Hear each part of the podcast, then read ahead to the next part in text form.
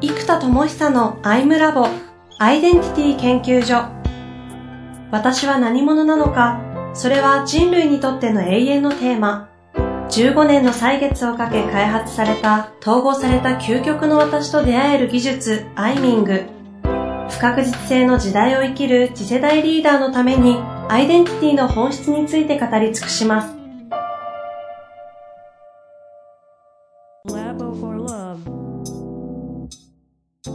こんにちは、遠藤和樹です。生田智久のアイムラボアイデンティティ研究所。生田さん本日もよろしくお願いいたします。はい、よろしくお願いいたします。いやいや、前回ね、共感深度という概念からいろいろ話をしていきましたが、もうその延長線でいきたいと思いますので、前回ね、ちょっと聞いてない方いらっしゃったら、ぜひ前回から聞いていただくと面白いかなと思います。さあ、というわけでね、覚えてますか？共感深度。はい。そうですね。この共感深度が、まあ、思考の項、思考、情動、気、意識みたいな順番で深まっていくとすると、まあ、マーケティングでフーフォーフームって概念を打ち出しているので、うん、うん。誰のための誰に対して、えー、まあ、コンテンツやサービスを提供するのかと。えー、で、ここ僕は HR ブースターで人の可能性を開く人向けで、この人の可能性を開きたいという人の思考とか、その感情のレイヤーで共感を取ろうとするんじゃなくって、うん、より深い気のレベルで共鳴、そして意識のレベルで共振っていうのが取れるような、まあ、えっと、コンテンツやコミュニケーションを取っていくといいでしょうというところまでちょっと、あの、まあ、開発しながら喋りながらみたいな感じの 回ですけども、はい。うん。で、今日は特にこの意識と気あたりのつながりみたいなことがまた最近ずっと扱ってることでよりなんかイノベーションしてきたんですよね。なんで、このあたりの、ちょっと広く人の意識とか気とか情とかって何なんだとか、つながりってどうなんだとか、この一貫性がどうなんだみたいなことがちょっと今日お話しできればなと思ってます。いいですね。行きましょうかね。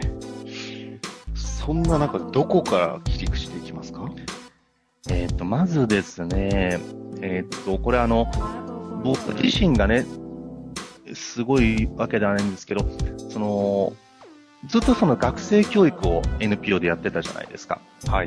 やっぱその時のリーダーとかもいっぱい知ってるわけですよ。学生の時のタランタの代表の若者とか、あの、すごい数接してきたので、で、やっぱり、その同世代もそうですし、あの、先輩たちもそうですし、若者もそうなんですけど、何社だろうな、20社近く創業して上場してるわけですよ。で、書籍を出した人なんていうと多分100人ぐらいいるわけですよ。自分の周りとかに。うん。で、まあ、書籍の方は本当いろんな人がいますけど、あの、やっぱ上場するって簡単じゃないというか、すごい、うん、やっぱそのリーダーシップとかコミュニケーション、組織力、ビジネスモデル、いろんなものがやっぱり必要で、あの、僕はちょっとそっちの道から離脱しちゃってるからね、あの、あれですけど。あの、離脱というか、ね、俯瞰をしてるに近いです。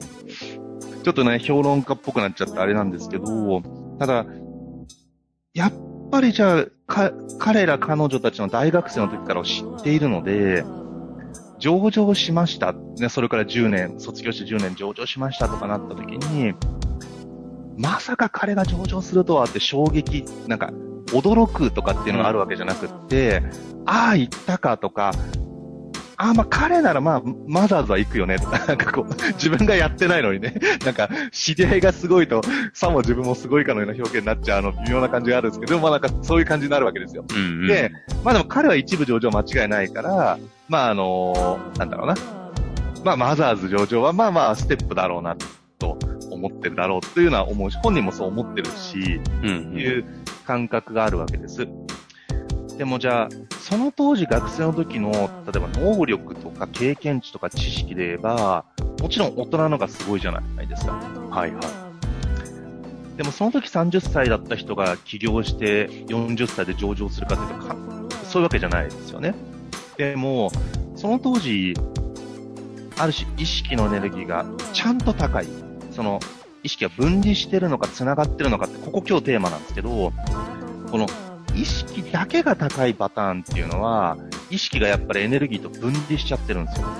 でも、意識とちゃんと思考までが全部繋がってる状態で、やっぱここに資質というか、器というか、その人の将来起きうる核みたいなものが、うん。ここにどうもあるんじゃないかっていうのは最近、資質みたいなものって、本当に非常に上から目線で、えーあの、失礼なことだし、自分が分かった風で言うのもなんか微妙なんですけど、うん。やっぱこう、ひたすら人のトレーニングをやってきたり、会い続けてきて、じゃあその若者の時から上場してる人とかもいっぱい見てきて、思うな、おそらくこの人事部長さんとかで人をずっと見てきてる方々って、本当になんか1、2分話すとその人の意識とか気とか、目に見えないものでその人の資質っていうのは感じ取るわけですよ。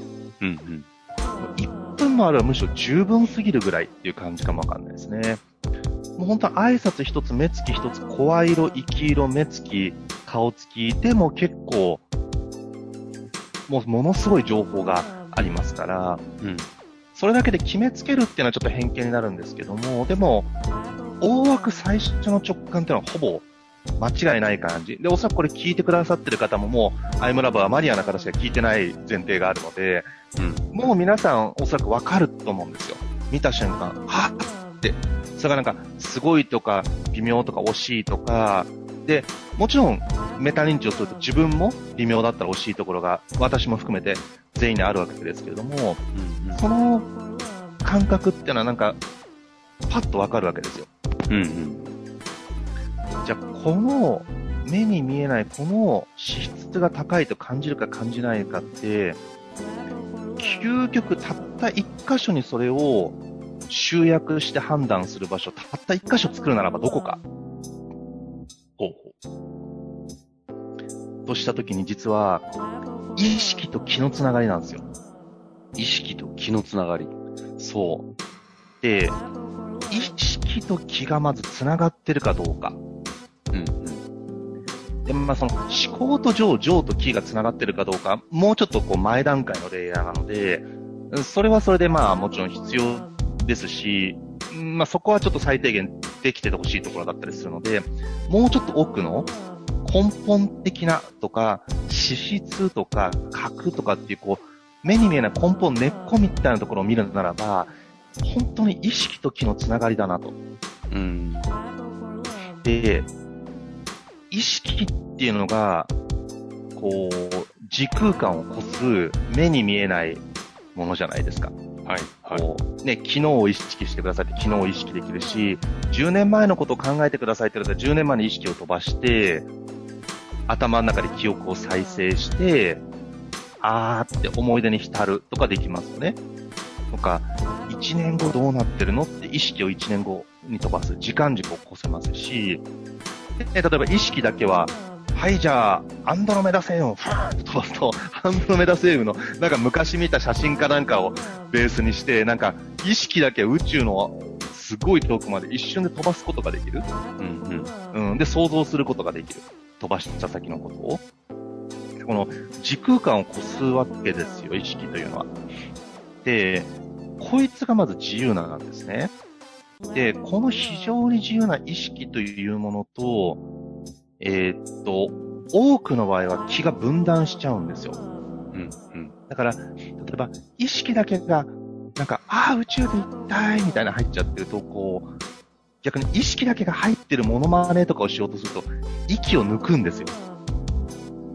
つまり、気と呼吸、息っていうのが、意と気なので、意気込みっていうのは息に出るんですよ。うん。うん。だこの息という呼吸、その、呼吸の場所にすごい出るんです。で、気っていうのは呼気、吸気で、息と非常に密接ですから、この、まさに呼吸というのが精神エネルギーと、えー、肉体でやる行為じゃないですか。うんうん、これを繋いでいる、つまり、肉体というものと意識というものが、繋がる場所っていうのが、呼吸なんですよ。で、肉体と意識が繋がる。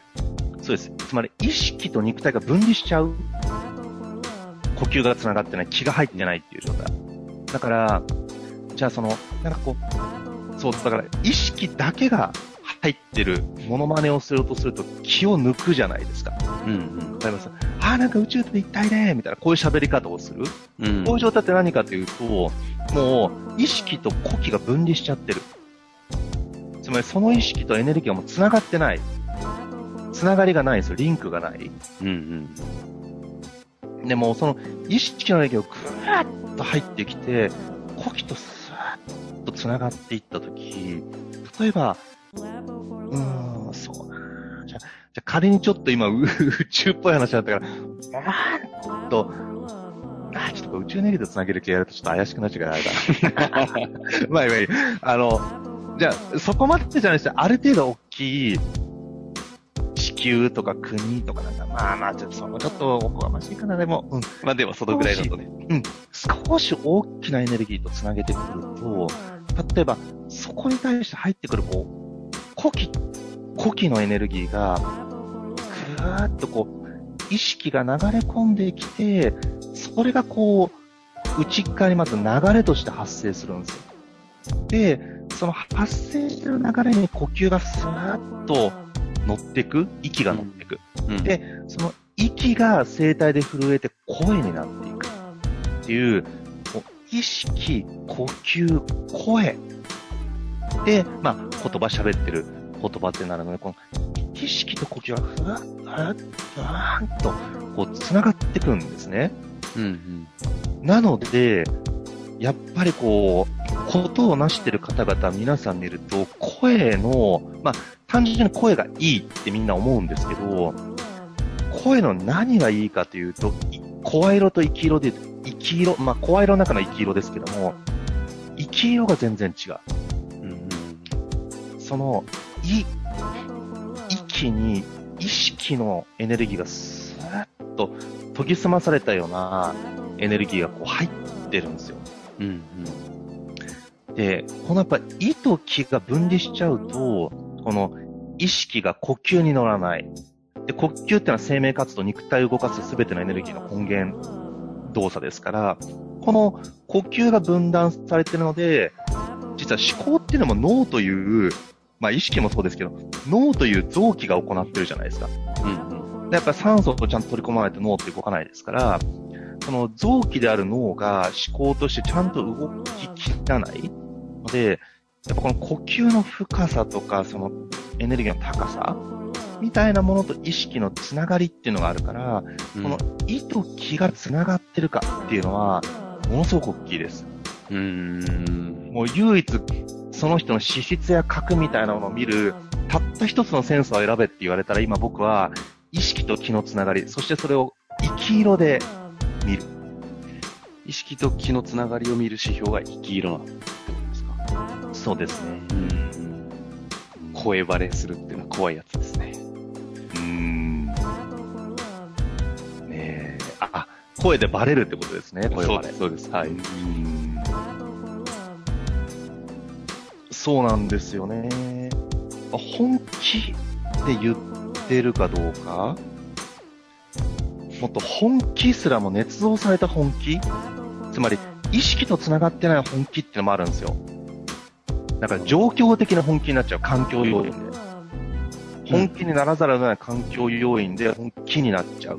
本気にさせられちゃうってのもあるんですけど、自分の意志や意識によってそこに入ってるのか、意志や意識はないんだけども、その、気によってぐんと入ってるかもちょっと違いますね。うん。これあの次回でもいいかもしれないんですけれども、うん、この意識、意、意と気をつなげていく。ここ、ハウの話しても仕方ないのかなと思いつつ、いや、それを開発するのが僕のあれですから、エネルギー上がった。発明家魂がまさにここなんですよ。ここはちょっとね、生田さんの最高潮な気がしますので、次回。じゃあ、どうアプローチしていくのかっていうお話、あ、もうすでにできちゃうんですか？そうですね、もう開発いやいやいや、最高ですね。じゃあちょっと次回ここ行きましょうかね。じゃあ次回は、意と木をつなげていく、はい、開発のお話をしていただきたいなと思っております。はい。今日はこの辺りでよろしいですかね？はい。はい。です。はい。というわけで、ありがとうございました。はい、ありがとうございます。